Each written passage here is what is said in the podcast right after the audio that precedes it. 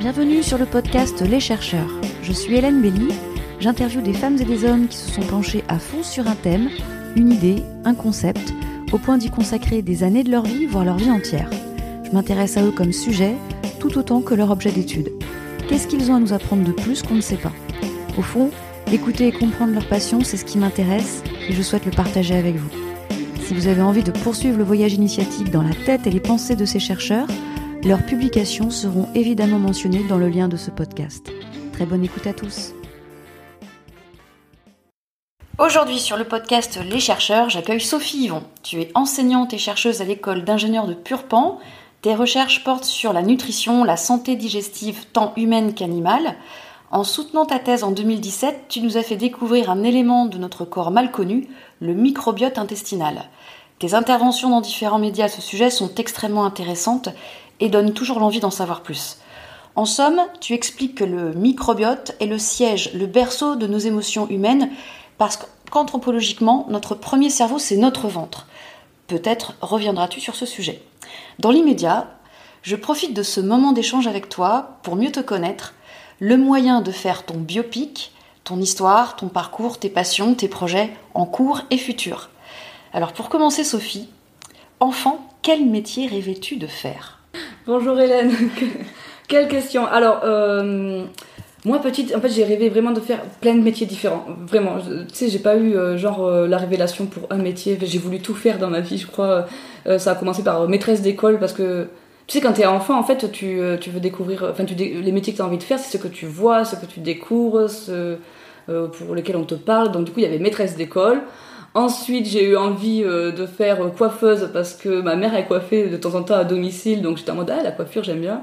Et puis après, j'ai découvert un peu grâce à la télévision.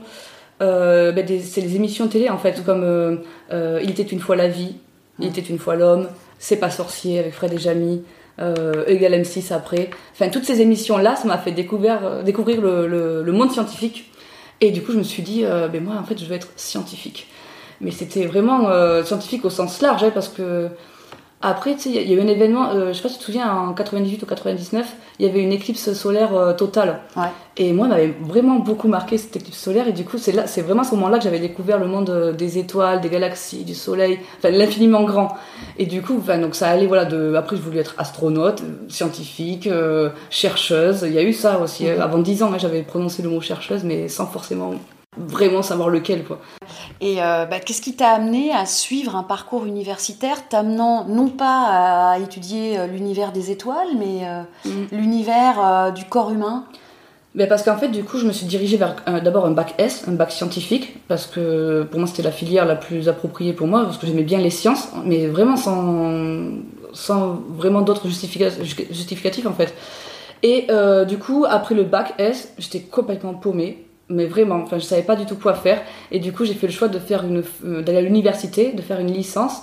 Donc la première année à Paris en plus. T'as pas plus euh, général qui soit sciences de la vie, ce truc vraiment. Euh, ben, c'est un peu pour les personnes comme moi qui savent pas vraiment quoi faire, mais qui aiment bien les sciences. Et quand tu arrives dans le monde supérieur, sciences de la vie, en fait, c'est 20 matières mhm. différentes. Donc tu, tu, découvres plein de sous-milieux comme ça. Donc effectivement, il y avait l'exobiologie, il y avait l'astronomie, mais il y avait également l'autre, après avoir découvert l'infiniment grand, du coup, j'avais découvert l'infiniment petit. Et du coup, le monde de la microbiologie, euh, de, l'invisible à l'œil nu, euh, la biologie moléculaire, cellulaire. Euh, et ça, en fait, je me suis dit, hum, ça, me plaît.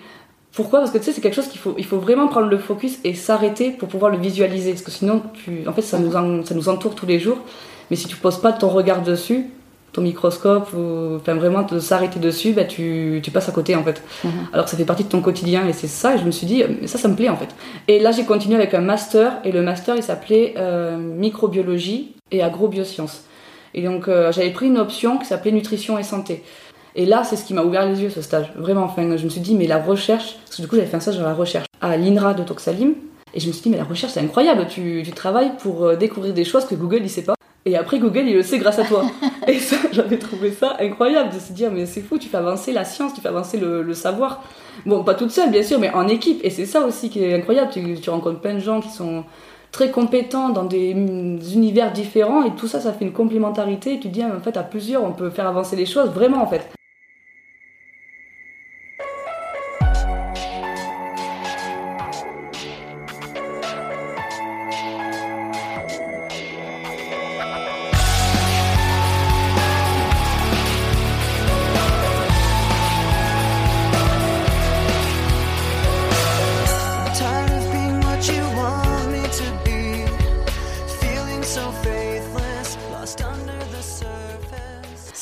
Qui as trouvé le sujet de thèse sur lequel tu as travaillé, là, que tu as soutenu en 2017 Hélène Etamen qui me l'avait proposé, parce qu'elle avait fait des, euh, des études avec, euh, ben, avec l'INRA de Toxalim, également avec l'école d'ingénieurs de Purpan, et avec des associations de producteurs. Il y avait euh, Ouais. l'APLA et l'INAM, ce sont deux associations de producteurs de lait d'ânesse. Ouais. Et du coup, à, à eux, avec différents travaux, ils ont mis un...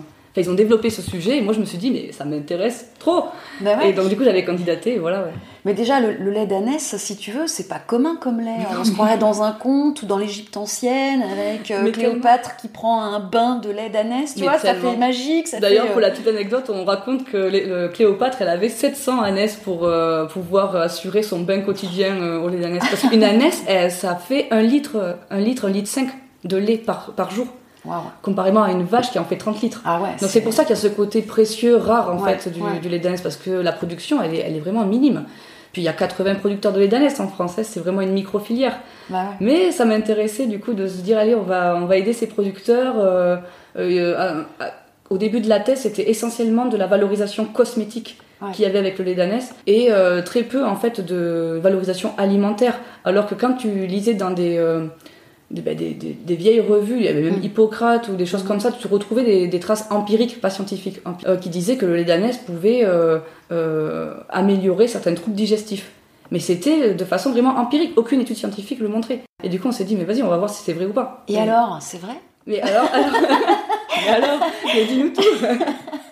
eh bien, oui, il y a des effets bénéfiques. Donc, Ouais. euh, attention. Alors que- attends, je note euh, parce que alors, je vais peut-être investir dans le lait d'ânesse. non, mais c'est. euh, en fait, moi j'ai travaillé sur deux modèles de pathologie digestive. On ne guérit pas avec le lait d'ânesse, hein, je le dis direct. hein, à aucun moment on a atténué tous les symptômes, hein, on, on les réduit. Mais c'est intéressant ce que tu te dis, du coup, en modifiant la, la flore, parce que c'est ce qui se passait, du coup, on avait un effet bifidogène. Alors, un effet bifidogène, ça veut dire qu'il y a l'augmentation des bifidobactéries qui est, euh, qui est développée. Donc, euh, bifidobactéries sont des bactéries qui sont bonnes pour la santé et qui ont un effet un peu protecteur Mhm. et qui vont stimuler le système immunitaire. Et donc, euh, il y avait cet effet-là qui a été observé. Puis après, il y a, été, il y a eu beaucoup d'observations. La perméabilité intestinale qui s'est réduite. Donc, il y avait moins de transfert de, d'agents euh, pathogènes, par exemple. Euh, la douleur viscérale qui était réduite également. Enfin, voilà, plusieurs symptômes comme ça qu'on a réussi à réduire. Ça a eu un impact justement ton tes conclusions de recherche sur les producteurs de lait dans la région? Euh, ça a été beaucoup apprécié parce que du coup, ils peuvent vraiment le mettre en avant sur leur site et puis euh, ils peuvent en parler sur les marchés, etc. Ouais, c'est bien. Ouais. Et, ça sert euh, d'argumentation. Ouais, ouais. Et donc, euh, du coup, après, le challenge c'était de comment faire pour commercialiser le lait dans les biocoop ou dans d'autres grandes surfaces. Est-ce que tu peux définir ce qu'est le microbiote Et en fait, c'est la- c'est toute la flore, toutes les bactéries qui vivent en nous. C'est la définition du microbiote. Vraiment, on fait une colloque avec eux. Du coup, c'est ces bactéries qu'il y a dans l'intestin. Parce que notre microbiote, on a aussi un microbiote euh, cutané sur la peau. Ouais. On a un microbiote euh, euh, urogénital, vaginal pour les femmes. Ouais. Donc, enfin, il y a plusieurs types de bactéries qui sont en nous, qui vivent avec nous. Et donc, le microbiote intestinal, c'est celui qui est dans notre ventre, particulièrement dans l'intestin. Et, euh, et donc, on le compte à plus de. Enfin, c'est des milliards de bactéries. hein. Donc, euh, il y a une époque, on disait c'était 100 000 milliards. Donc, on, gros. énorme. Mais Ouais. en fait, le chiffre a été revu à la baisse. C'est quand Ah même énorme. Oui, mais, euh, parce qu'à un moment donné, il y a eu toute, un- toute une communication comme quoi c'était. On a 10 fois plus de bactéries que de cellules humaines. Donc tu disais en fait t'es 10 fois plus bactérien que humain. Enfin tu sais tu prends Ouais. du recul. En fait ce chiffre il a été revu à la baisse et ça serait il y aurait autant de bactéries que de cellules humaines. C'est quand même énorme. C'est c'est incroyable. Donc c'est quand même des milliards. C'est environ ouais, 10 000 milliards de, de bactéries en nous. Enfin bactéries, virus, protozoaires, différents types de micro-organismes que l'on voit pas à l'œil nu et dont la présence est nécessaire. Mhm. On est tous, on a tous un microbiote et ce microbiote, heureusement qu'il est là Mhm. et il faut en prendre soin parce que en enfin, plus tu prends soin de lui, mieux il va te le rendre et, et, euh, Mhm. c'est c'est vraiment, ça fait vraiment partie de toi. Et il va jouer sur plein de choses et donc il va également jouer sur la communication avec ton cerveau. Il y a un vrai axe intestin-cerveau et qui joue aussi avec le microbiote et euh, c'est assez incroyable. Tu sais, il y a un truc que j'aime bien dire aussi de temps en temps, c'est que hum, la sérotonine, donc la sérotonine, tu sais, c'est une- on appelle ça l'hormone euh, l'hormone du bien-être. Euh, pendant des années, on pensait que c'était euh, produit dans le cerveau, et donc euh, c'est vrai, il y a une part qui est produite dans le cerveau, Mais en fait, il y a 90% de cette sérotonine qui est produite dans notre ventre par ces bactéries intestinales. Mhm. Donc ça, montre bien la communication euh, intestin-cerveau. Mhm. Et ces bactéries-là, en fait, dans notre ventre, c'est des êtres vivants. Donc euh, elles vont consommer, elles produisent des choses, elles consomment des choses. Donc du coup, ce qu'elles vont produire, ça on appelle ça des métabolites. Mhm. Et ces métabolites-là, ils peuvent avoir un effet aussi sur notre corps. À partir du moment où ça passe la circulation sanguine, euh, ça peut aller un peu partout. Donc c'est pour ça qu'il faut vraiment prendre soin de notre microbiote. Un microbiote en bonne santé, tu es en bonne santé. Un microbiote euh, déséquilibré ou en dysbiose, ben, c'est un peu plus compliqué. Est-ce à dire que quand quelqu'un a des problèmes neurologiques, il faudrait qu'en même temps il voit un gastro ou une gastro-entérologue et, inversement? Ouais, de plus en plus. de, plus en plus, de plus? en plus, c'est hein? comme ça. Enfin, de plus en plus euh, de gastro-entérologues sont euh, ben, bien sûr au courant de ces notions de, de neuro. Et enfin, aujourd'hui, on parle bel et bien de neurogastroentérologie. Hein. L'équipe dans laquelle j'étais à l'INRA, elle s'appelle neurogastroentérologie et nutrition. Donc c'est vraiment deux, deux, deux domaines qui étaient séparés avant. Avant, quand la tête, allait voir neuro, et puis même à l'hôpital, c'est comme ça actuellement. Euh, la tête, c'est neuro, et le ventre, c'est gastroentérologie. Et euh, en recherche, aujourd'hui, ça y est, il y a du mélange dans les deux. Euh, et donc ça, c'est très bien, c'est un gap hyper important.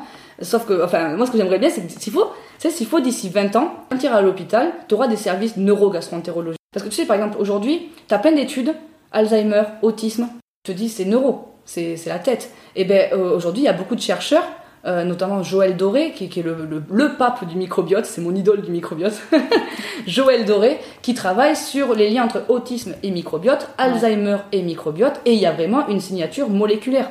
C'est-à-dire que, par exemple, sur 400 euh, enfants euh, autistes, il y avait des études comme ça, ils ont montré qu'il y avait une, enfin, les enfants autistes avaient un microbiote différent, avec une diversité moindre, et, qui, et, et un microbiote qui se ressemble les uns des autres. Les études qui sont sur ça actuellement, donc voilà, euh, sur ça, sur Alzheimer, Parkinson, sclérose en plaques. Euh, et là, on a ouvert un boulevard. Mais c'est incroyable à lire. Enfin, moi, je galère à me tenir à la page tellement il y a, y a, plein de choses euh, sur, sur ça et je trouve que c'est très très bien.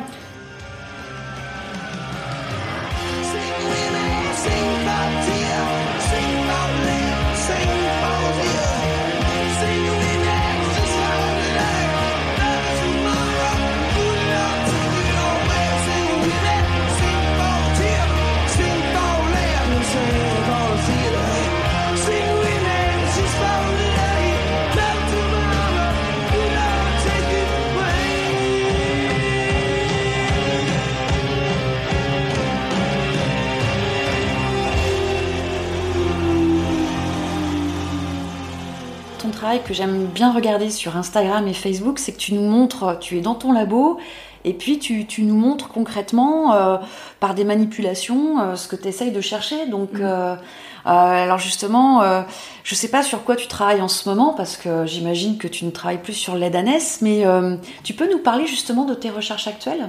Donc, je travaille à l'école des jeunes de Purpan, et cette école, donc il y a plein de laboratoires de recherche, il y a une vraie euh, connaissance euh, du, euh, du, milieu du système des, des systèmes d'élevage et des animaux d'élevage. Et donc, moi actuellement, je suis sur des projets en fait, sur, toujours sur le microbiote, santé digestive, mais à la fois humaine, mais également sur ces animaux d'élevage. Donc, c'est-à-dire que je vais travailler par exemple sur euh, ben, brebis, euh, bovins, enfin vaches, euh, poulets. Bon, quand tu as soutenu ta thèse, tu es intervenu à ma thèse en 180 secondes, tu as fait mm. une super intervention. Oh, c'était génial, enfin, mais vraiment. Et puis après, ça, c'est tellement une intervention, je trouve, qui a fait le buzz que. Enfin, dans les médias, tu as même fait un TEDx à Lille. grâce, à, grâce à MT 180. Mais carrément, oui. Et, où là, à nouveau, tu redéveloppes eh bien, ben, que tu nous donnes à comprendre du microbiote intestinal. Et c'est vrai qu'à cette période-là, euh, tu m'arrêtes si je me trompe, on n'était pas, je veux dire le grand public, euh, euh, les, gens non initiés avaient très peu d'informations sur ce microbiote. Il y en avait très peu, mais il y en avait quand même. Moi, du coup, qui était dans le milieu, je le voyais venir. Mais c'est vrai que dans mes proches, euh, personne, enfin, microbiote, bactéries, de suite, ah, bactéries, oh là là, euh, c'est pathogène, tu vas attraper des maladies en, allant au laboratoire. Et il y avait un gros travail à faire sur le fait que, ben non, les bactéries, c'est, elles sont, heureusement qu'il y en a. Et euh, on en a besoin en fait, parce que sans elle, en fait, on... Et euh, donc, euh, dans mon entourage, ouais, il n'y avait pas forcément ça, mais après, dans la communauté scientifique, il y avait quand même pas mal de vulgarisation déjà sur, sur ça. Un sujet qui se prêtait aussi facilement à la vulgarisation, parce que forcément, tu parles du ventre, des intestins, tout le monde a un intestin. Et tout le monde a déjà eu des désordres gastro-intestinaux, donc Exactement. Ouais, ouais. ça parle à tout le monde. Et donc, euh, donc c'était super pour ça. Et donc, je pense que le sujet a aussi prêté au, au buzz que ça a eu.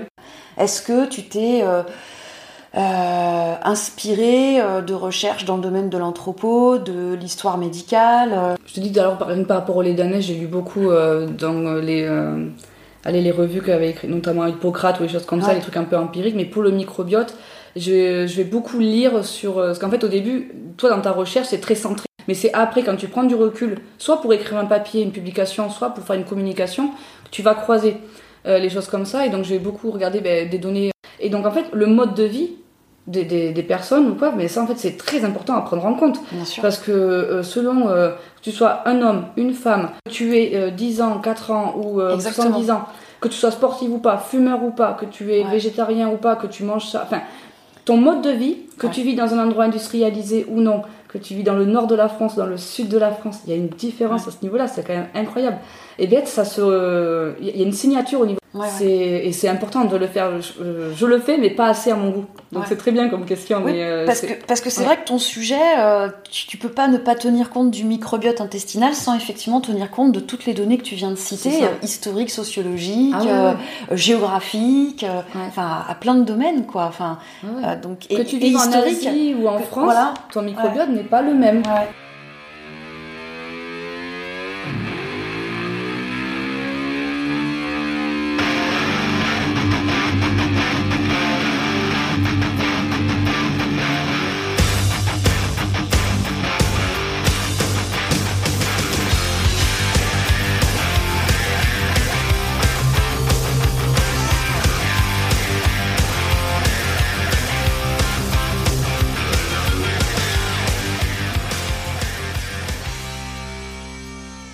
Par, euh, pure curiosité, euh, le microbiote d'un homme se différencie du microbiote d'une femme?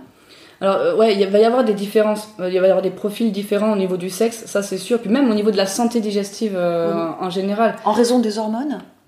Notamment en raison Ouais. des hormones. euh, et puis même pendant. euh, enfin, donc, du coup, tu as, les prostaglandines qui vont jouer, tu as la progestérone. Enfin, vraiment au niveau des Ouais. hormones, tu vas avoir euh, vraiment un effet différent au niveau de la, de la santé digestive. Rien que pour donner un exemple que tout le monde connaît, sur euh, 100% de personnes constipées, il y en a 70% ce sont des femmes. Donc, et donc ça c'est dû notamment aux prostaglandines. Parce que du, euh, par exemple, euh, les femmes vont produire un max de. Toutes les femmes produisent des prostaglandines, et notamment justement en plus à un certain, une certaine période du, du cycle menstruel. Et, euh, et ces prostaglandines-là, elles ont pour rôle, tu sais, de, de venir stimuler la paroi utérine pour justement libérer les menstruations. Mhm. Mais sauf qu'il y en a quand, quand il y a des excès, ben, ça va venir aussi dans la paroi intestinale. Et donc là, ben, constipation. Euh, non, pas du tout, pas constipation. Non, c'est l'inverse. C'est l'inverse. ouais, ouais. Voilà. Et donc, euh, pour la constipation, c'est la progestérone. Ouais. Et euh, donc, euh, voilà, en, en gros, selon les hormones, tu vas avoir des effets sur, sur ton cycle menstruel, mais également ça va se répercuter sur ton microbiote, sur ta santé digestive, sur ton transit. Donc, ouais, mais il y a encore beaucoup de travail à faire sur ça. Parce que, bien sûr, en plus, déjà, tu as une différence homme-femme, Ouais. mais après, chaque femme est différente et chaque homme Ouais. est différent. Donc, tu as vraiment une variabilité interindividuelle qui est impressionnante. Je sais, pas- je sais pas si tu sais, mais chaque personne a un microbiote unique. Ouais, Personne ça qui A le même microbiote que toi. Tu te rends compte C'est incroyable. Même à l'échelle de l'humanité. Il y avait des études sur les. euh, les euh, oui, même à l'échelle de l'humanité, bien sûr. Mais même les jumeaux, parce que tu te dis, il y a une part de génétique. Mais en fait, le, la part de- du mode de vie de l'alimentation, elle va primer sur cette part génétique-là. Mm. Donc, euh, selon ce que lui, lui mange euh, telle chose, l'autre non, bah, ton microbiote, il va être euh, différent en fait. C'est vraiment une signature, c'est comme une empreinte digitale. C'est ça. Donne-moi ton microbiote, je te dirai qui tu es. es, ouais. Waouh.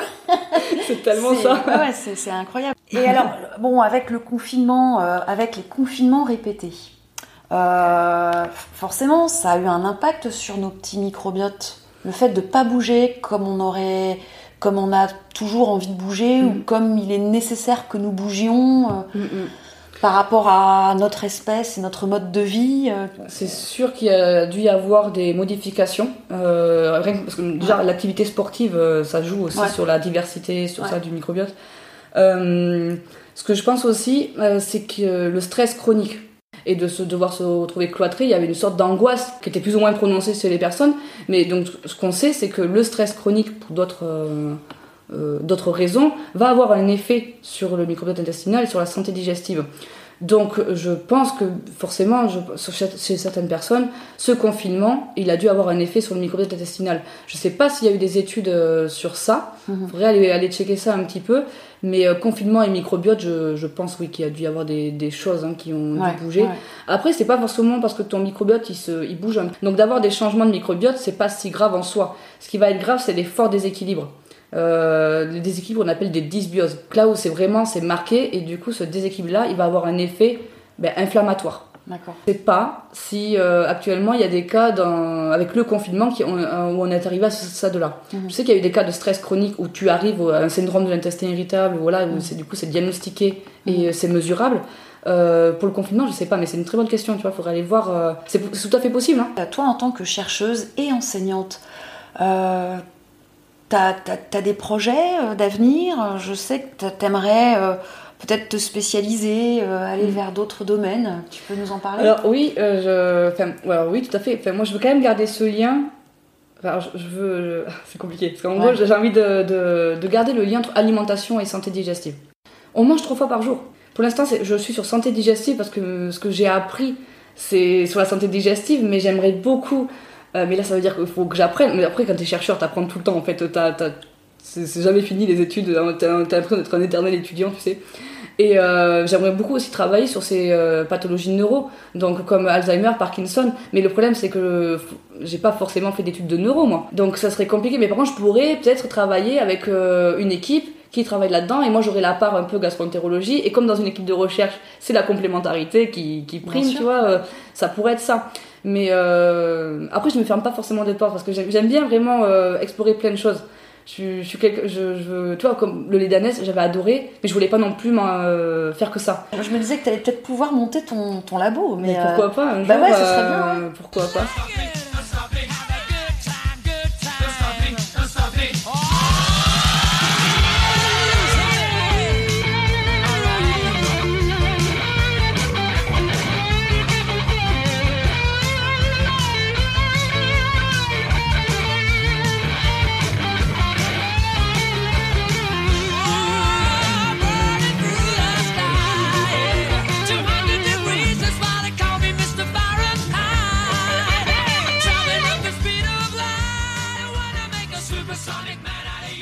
Alors tu fais d'autres choses, hein, bien d'autres choses en dehors de ton travail de chercheuse et enseignante.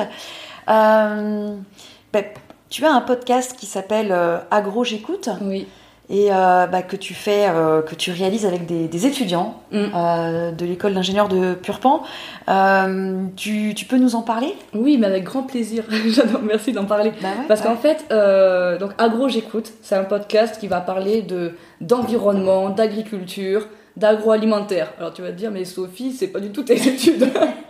et c'est vrai. Mais en fait, du coup, je donne cours euh, donc, à l'école des journalistes de Purpan, c'est une école d'agronomie, d'environnement, d'agroalimentaire. Et donc, dedans, il y a des étudiants qui sont vraiment très compétents et qui ont vraiment une expertise bah, dans mmh. ces domaines-là. Mmh. Et euh, du coup, en fait, euh, pour ceux qui sont en cinquième année, donc en fin de cursus, et qui, qui ont déjà emmagasiné pas mal de, bah, de background, de savoir de, et de recul, en fait, sur tout ça, on leur a proposé un cours du coup que je, que je mets en place sur la médiation scientifique. C'est-à-dire que je vais leur donner quelques notions sur comment communiquer au grand public. Parce que souvent c'est ça, les ingénieurs et les chercheurs, on sait parler entre nous, mais dès qu'on se retrouve avec des gens qui connaissent pas forcément notre, notre domaine, ben on, perd un peu nos moyens. Et donc c'est euh, donner quelques clés comme ça sur euh, parler en public, euh, vulgariser, l'importance de la vulgarisation, comme ça après ils partent de l'école, ils ont ces, ces notions-là. Et en fait, on s'est dit, vas-y, on crée un podcast parce que ces, ces thématiques-là d'environnement, d'agronomie, d'agriculture, en fait, moi j'ai découvert ça à l'école via les étudiants et via les autres profs. Mais en fait, il faut en parler, c'est vraiment très très important. Alors je me suis dit, mais eux, ils ont le fond. Mmh. Et moi, j'adore faire de la vulgarisation, j'adore faire de la radio, du théâtre. Et donc je me suis dit, bah, euh, on fait un truc ensemble. Et donc eux, ils apportent le fond. Moi, je les coach sur le, la forme, sur comment on fait l'émission de radio, et ça a donné naissance au podcast Agro J'écoute. Ah, bah, et donc, c'est incroyable, ça marche très très bien, et j'aime beaucoup ce que, tu sais, ça mélange la pédagogie, le, la communication, et puis eux, en fait, ils avaient jamais fait de vulgarisation avant, et ça leur donne aussi des idées. Moi j'ai adoré parce que du coup ceux de l'année dernière ou ceux de la session enfin, d'avant, ils sont venus me recontacter en mode euh, bonjour Sophie ou Madame Yvon, euh, euh, oui Madame Yvon il m'appelle. Euh, on a envie de faire ça, on a envie de faire une chaîne YouTube sur la vulgarisation, on a envie de faire un compte Instagram, vous, vous nous avez donné l'idée, mais c'est incroyable et c'est trop bien donc euh, je les accompagne autant que je peux et j'encourage Ah, c'est génial. Ouais, ouais, et tu te dis, euh, s'il faut sans secours, ils n'auraient pas eu l'idée. Et du coup, c'est très gratifiant. Et, euh, et en plus, ils ont des idées incroyables. C'est donc, euh, moi, je me crois, c'est trop bien. Voilà, t'as fait du, du média training avec eux. Mais ouais. Alors, le théâtre avec le Science Comedy Show. Mm. c'est intervenu dans ta vie à quel moment? C'est au moment où tu te préparais pour le MT 180 Exactement, c'est ça. C'est en fait c'est pour MT 180, c'est Mathieu Pouget qui nous qui nous coachait. Et Mathieu Pouget, euh, il, euh, comment dire, il a un don pour repérer les, les âmes un peu folles. et du coup, il, avait, nous a repéré, enfin, en fait, il avait déjà repéré euh, les années précédentes un petit groupe d'âmes folles et qui aiment, voilà, qui sont des scientifiques qui avaient fait MT180 et qui aiment vulgariser la science. Et en fait, du coup, après Paris nous a repéré, nous en a parlé. Puis moi, enfin, quand il m'a parlé du concept, en fait, c'est des scientifiques qui montent sur scène un peu comme MT180, mais en enlevant le côté formel. Parce que MT180, c'est quand même euh, par les universités, il y a ton labo, donc ça reste quand même très formel. Donc t'enlèves ce côté-là, t'as plus de temps, t'as pas que 180 secondes, t'es plus libre. Et donc euh, on s'est dit, mais vas-y, chaud, on tente. Et c'était incroyable. Et en fait, donc du coup, ça s'est fait un peu pendant la préparation de MT180. Et quand on est sorti, que du coup après il y avait eu, euh, enfin c'était fini, et ben on a continué du coup à se voir et on a monté un spectacle qu'on avait appelé Histoire de science. C'était la saison 1. On parle de saison 1 parce qu'on a une saison 2. c'est incroyable. Progression. ouais, ouais. Et euh, c'est vraiment sur le terrain. Moi, j'avais jamais fait de théâtre avant. Hein. ouais, bah ouais, c'est ça. Mais euh, j'aime bien, en fait. Euh, j'ai adoré. Tu sais, cette adrénaline, ce stress du. je... Enfin, c'est quelque chose que je ne connaissais pas. J'avais ce stress-là quand tu montes en conférence. Mais quand tu montes en conférence pour les congrès, t'as ton diaporama. Donc tu te caches un peu. avec ton diaporama, regardez le diapo, pas moi, tu pointes, tu regardes pas le public. Là, au théâtre, T'as pas de diaporama, c'est toi seul, ton micro, ta tête, tes mimiques, ta gestuelle, et t'y vas. et c'est incroyable. Le stress dans ton petit microbiote à toi. Ah ouais, ah ouais non mais moi je le vis tous les jours ça. C'est euh, ah ouais ouais. T'as le stress aigu, voilà, juste d'avoir monté sur scène, et t'as le stress chronique du euh, faut que je ma thèse. c'est ça. C'est deux stress différents. Alors justement l'actualité du Science Comedy Show. Et oui, parce que là, du coup, on a vécu toute une période euh, qui était, euh, comment dire, compliquée à vivre pour nous, parce qu'il y a eu le confinement, l'arrêt des théâtres. Franchement, ce confinement, il est arrivé en pleine. Euh, pour moi, je trouve qu'on était en pleine ascension. On a venait de finir la saison 2. On commençait à jouer la saison 2 qui s'appelait Dark Science Show, qui est en gros une saison un peu humour noir. c'est plutôt le côté obscur de, de, la science, qui est complètement différent du coup de la saison 1, mais complémentaire, tu vois. Et on, commence, on, on finissait de l'écrire, on commençait à la jouer, et bam, confinement. Et, euh, et, du coup, on, comment dire, on a trouvé d'autres moyens d'agir. De, d'agir Donc, du coup, on a fait des formations, on a fait des choses comme ça, de formation au théâtre, formation euh, à la vulgarisation. Euh, on a aussi un, un format qui s'appelle Dealer de science, où en gros, on fait genre, on deal de la science dans la rue. Euh, et là, actuellement, actualité, du coup, on a ouvert une chaîne Twitch. Ouais. Et euh, donc on l'a ouverte, on aurait pu l'ouvrir plus tôt, c'est vrai, mais c'est du travail en fait. Hein. Puis nous, Twitch, on connaissait pas forcément, donc on a dû vraiment s'y euh, ben, se renseigner beaucoup. Et là, ça y est, la chaîne Twitch est ouverte. Et du coup, dedans, on propose pas mal de contenu, des quiz scientifiques. C'est pas un spectacle, hein, parce que sur Twitch, c'est pas du tout une plateforme pour faire un spectacle. Mais c'est pour faire transmettre du contenu scientifique à notre façon, à notre manière. Donc n'hésitez pas à aller jeter un coup d'œil. Ah ouais, non mais c'est super. Mm. Euh, T'as d'autres projets euh, en stock? Là, je vais travailler un petit peu avec la nuit des chercheurs de vulgarisation. Rappelle-nous euh, pour la nuit des chercheurs. Ouais, la nuit des chercheurs, en fait, donc c'est la nuit européenne des chercheurs. Euh, ça se passe en, septembre euh, et en fait c'est une nuit qui est commune à, à tous les, enfin, villes d'Europe. Et pendant cette nuit-là, les chercheurs sortent de leur, leur, laboratoire et présentent un peu leur, ben, soit une expérience, soit un quotidien, soit un témoignage. Puis c'est sur Toulouse, la nuit européenne des chercheurs se, se, déroule notamment au Quai des Savoirs. Ouais, t'as, as au Quai des Savoirs et t'as aussi à la Cité de l'Être. Une année sur deux, ça, ça switch. Et là, cette année, je, je crois que c'est en, en, numérique. D'accord. Je, vais être dans quelques vidéos euh, avec la nuit des chercheurs. Donc c'est bien. Bah, C'est bien parce que tu nous teases l'événement euh, en avance. Ouais. Euh, sans, sans trop en dire, t'as vu hein. Voilà, très, très, pro. Hein, très pro. Très, très média trainer en fait. je pense que tu as une, une, corde, as cette corde à, non, non, as une autre corde à ton arc à ce niveau-là.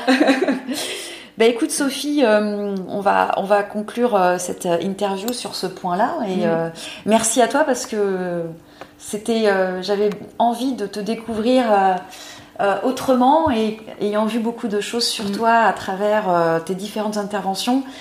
J'espère que les personnes qui te connaissent à travers les réseaux sociaux ont, ont pu découvrir d'autres facettes de toi. Mais c'est très gentil, franchement. Merci à toi pour l'invitation. Puis j'ai adoré, enfin, justement, voilà T'as beau faire plusieurs euh, interviews comme ça, c'est jamais les mêmes et j'ai vraiment adoré parler avec toi parce que c'est vraiment, t'as une touche particulière humaine, tu sais, donc euh, Ouais. découvrir un peu l'humain derrière le, Ouais. derrière le ou la scientifique et c'est pas souvent qu'on a ça, donc c'est Bah ouais. vraiment beaucoup apprécié, donc merci pour ton podcast, c'est c'est hyper important de donner la parole aussi aux chercheurs, euh, Ouais. rencontrer, montrer aussi que c'est pas des personnes inaccessibles ou euh, ça, ouais. ouais. qui sont euh, de forme d'une élitisme ou un truc comme ça, tu vois, enfin, Ouais. on est des personnes comme tout le monde et, euh, et donc c'est très bien de leur donner la parole comme ça. Ouais. Ouais, ouais, c'est le but du podcast et c'est aussi la raison pour laquelle, pour, on va dire, humaniser le chercheur ou la Ouais. chercheuse, c'est la raison pour laquelle il y a la playlist qui habille l'interview. Donc, et euh, je tiens à dire que j'adore ta playlist. Très rock. bon, bah écoute, euh, à bientôt Sophie, parce que Ouais. peut-être qu'un jour tu reviendras euh, Ah oui, avec grand plaisir. pour me parler de tes nouvelles actualités, notamment la création d'un labo. Sophie, Ah bah alors là, là on va. T'as le temps, j'espère, parce que c'est pas demain. Ok, bah en tout cas, à très bientôt. À très bientôt, merci beaucoup.